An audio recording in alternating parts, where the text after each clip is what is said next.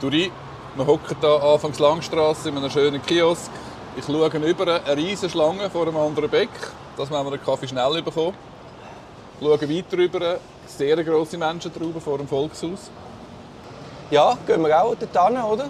Gehen wir ran, ja, schauen, was es bringt. Und sind gespannt, was Sehr. Münzerakel, ob das Münzerakel recht hat. Das, ich habe mir noch mal überlegt im Podcast von heute Morgen. Also für die Beschuldigten ist es schon eine unglaublich belastende Situation. Also in dieser Haut möchtest du nicht stecken in diesem Moment. Ja, Und also, du wirst, dort du wirst reingehen, es wird wie in einem falschen Film ablaufen. Und du hast dann gesagt, es wäre vom Aufbau von der Urteilseröffnung gescheiter, wenn das Gericht zuerst würde erläutern und dann das Dispositiv verlesen. Also meine Erfahrung ist so, dass die Beschuldigten dort stehen, dann ist das mit diesen Strafen sowieso so kompliziert.